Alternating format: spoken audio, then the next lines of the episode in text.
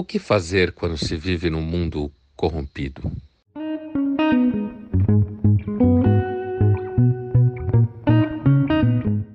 Essa pergunta era muito antiga. A gente pode pensar na ideia de corrupção, no mínimo, em duas chaves na história da filosofia. E as duas são, claro, entrelaçadas. A primeira é a ideia de que o ser humano teria uma natureza corrompida. Essa ideia da natureza corrompida, é claro, ela está ligada em grande parte a uma crença religiosa de que haveria algum problema com o ser humano, e não é só na tradição judaico-cristã que existe mitos falando que a gente fez alguma cagada no passado remoto e a gente está pagando por isso até hoje, mas no nosso universo cristão ocidental, essa ideia foi veiculada muito por filósofos como Santo Agostinho entre o século IV e V. E essa ideia de que a gente teria herdado uma espécie de doença genética, para falar uma linguagem, numa linguagem contemporânea, que significa a herança do pecado original. E essa corrupção significaria que a gente, por exemplo, é orgulhoso demais, que a gente tem propensão à luxúria, que a gente tem propensão à corrupção no sentido político ou econômico, que todos nós sabemos o que é, que a gente tem propensão a ser mentiroso, né? E a ideia seria que essa corrupção seria uma corrupção que você já nasce com ela. Mas, é claro que nem todo mundo no universo cristão, já na época de Agostinho, concorda plenamente com essa ideia de uma espécie de miséria herdada. E a gente pode ter uma concepção de corrupção, também vinculado à condição humana ou à natureza humana como queira, e que não esteja diretamente ligada a nenhuma concepção religiosa. Pode ser uma corrupção no sentido de que a natureza é fraca, mas não porque ela herdou nenhum pecado, porque ela simplesmente não resiste à atração sexual, ela não resiste à atração financeira, ela não resiste à atração do poder, ela não resiste a cliques nas redes sociais, então se enfeita para poder ter mais cliques ainda, ela é mentirosa, não é? Então você tem aí esse primeiro âmbito da ideia de corrupção que está diretamente ligado a uma corrupção, digamos assim, do caráter ou da estrutura da personalidade que atingiria indivíduos e grupos sociais à medida que são compostos por indivíduos, e essa corrupção se tornaria de certa forma sistêmica, não é? Existe um segundo tipo de corrupção, que esse é muito famoso e se fala muito, que está mais ligado a temas como a extinta Lava Jato, ou a ideia da corrupção que reúne empresários e agentes do governo, que é a corrupção que normalmente vem primeiro à nossa cabeça, que é quando você pensa em políticos roubando, ou empresários molhando a mão de políticos, ou políticos vendendo aquilo que se chama de tráfico de influência, não é? Que é um nome técnico para você vender o poder que você tem dentro do Estado como agente público, né? E esse tipo de corrupção, então, é claro que ela está, de certa forma, vinculada ao primeiro, não é? Porque se políticos e empresários, ou seja lá o que for, são seres humanos, a natureza propensa à corrupção estaria por detrás, inclusive, desse segundo tipo de corrupção. É por isso que, ah, para definir os dois tipos de corrupção, a melhor palavra é moral. Porque no primeiro tipo, na natureza humana, no comportamento individual, é um problema moral.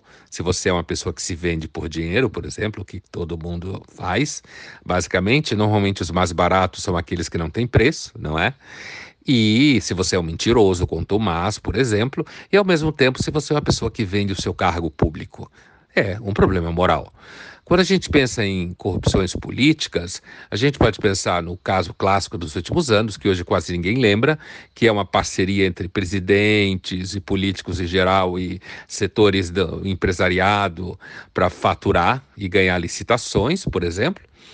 Ou a gente pode pensar, por exemplo, num tipo de corrupção que é você começar a dar vantagens para a classe policial, vantagens para o exército, para as forças armadas, dar grana, dar qualquer tipo de benefício, que foi o método que o Chaves usou e o Maduro mantém na Venezuela.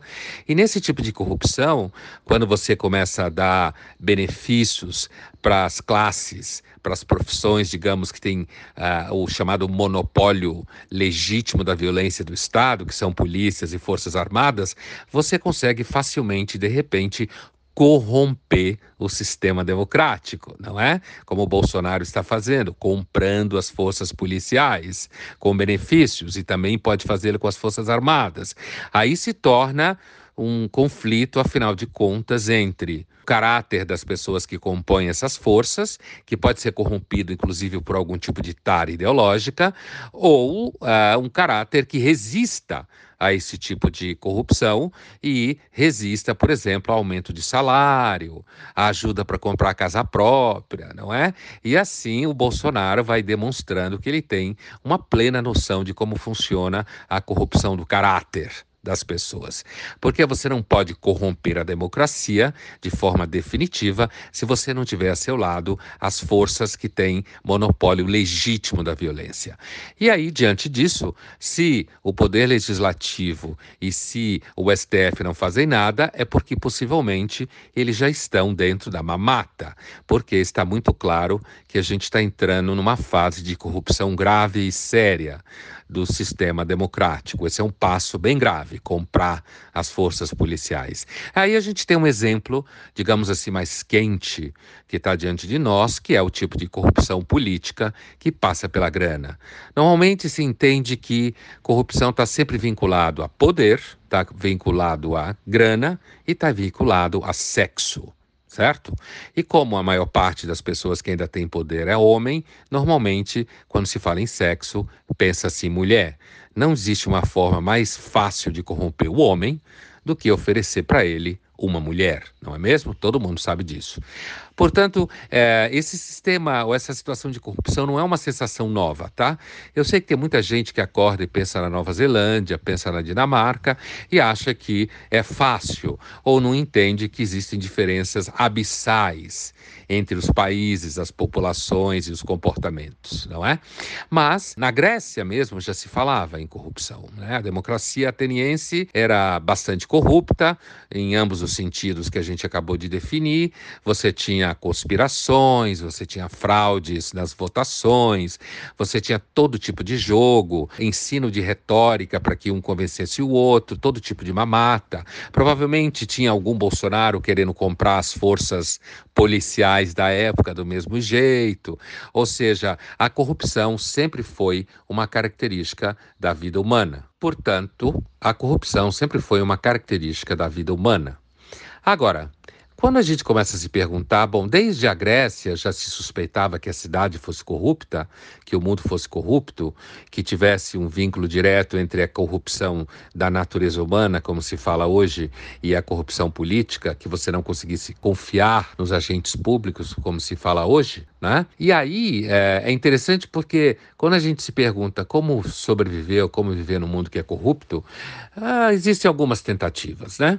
O próprio Platão na República fala que quando você está numa cidade corrupta, uh, a coisa que você pode fazer melhor é buscar uh, limitar seus vínculos com esse sistema político que é corrupto. Então, uh, você viver próximo das pessoas que você tem confiança, diminuir seus círculos econômicos de dependência, é você não frequentar os ambientes que são dominados por, essa, por esse sistema político corrupto. É claro que a gente está falando de Atenas, a gente está falando de uma cidade, a gente não está falando dos sistemas de hoje em dia. Os estados hoje em dia são muito mais poderosos do que eram antes. Você reconhece que uma pessoa é ignorante é quando ela fala que a Igreja Católica tinha muito poder na Idade Média. Ninguém tinha muito poder na Idade Média. Não tinha estrada, não tinha penhor online. Hoje um juiz arranca seu dinheiro com um clique e você vai levar 10 anos e perder tudo que te sobrou para conseguir recuperar, se for injusto, não é mesmo? Então o Estado nunca foi tão poderoso como ele é hoje e, portanto, frases do tipo a Igreja Católica tinha muito poder poder da Idade Média é normalmente emitida por pessoas ignorantes sobre como funciona o sistema de poder. Então, hoje é muito mais difícil você conseguir pôr em prática a saída platônica, apesar de que ela continua valendo. No limite, significa você Por exemplo, nunca aceitar trabalhar para o governo. Muita gente aceita, mesmo sabendo que o governo pode ser corrupto ou o governo é péssimo, e aí diz que não, porque eu quero ajudar o país. Até pode ser verdade, mas seguramente deve ter uma pontinha de vaidade, inclusive de demonstrar que você consegue ser melhor do que os outros, não é? E nem imaginando aqui que você vai querer meter a mão na grana da corrupção. Mas uma forma é, de repente, você manter uma decisão a priori de que você nunca trabalhará para o governo. Isso não significa que vai te proteger, porque o mercado é altamente corruptor, não é? O mercado é corruptor, o mercado é assediador, e aqui eu não estou falando de assédio sexual, estou falando mesmo de uma certa brutalidade, de uma certa truculência nas relações comerciais, em que todo mundo, quase o tempo inteiro, tenta puxar o tapete de todo mundo para ganhar mais dinheiro. Isso é também corrupção. Então é por isso que alguns alguns filósofos, como os estoicos, ou mesmo os epicuristas, ou quem sabe o Cândido do Voltaire, né, sempre levantaram a hipótese de que talvez tudo que a gente pode fazer no mundo que é corrupto é cultivar o nosso jardim, ou limitar as nossas expectativas como falavam os estoicos, manter uma expectativa um pouco menor do que engolir o mundo, submeter o mundo e ter muito sucesso. Tá aí, uma das coisas que mais corrompe o caráter de uma forma muito fácil é o sucesso. O sucesso é um grande corruptor de caráter. Nesse sentido, o fracasso pode ser uma experiência que diminua a sua, digamos assim, vocação à corrupção, ensinando a você que você não vai ganhar sempre.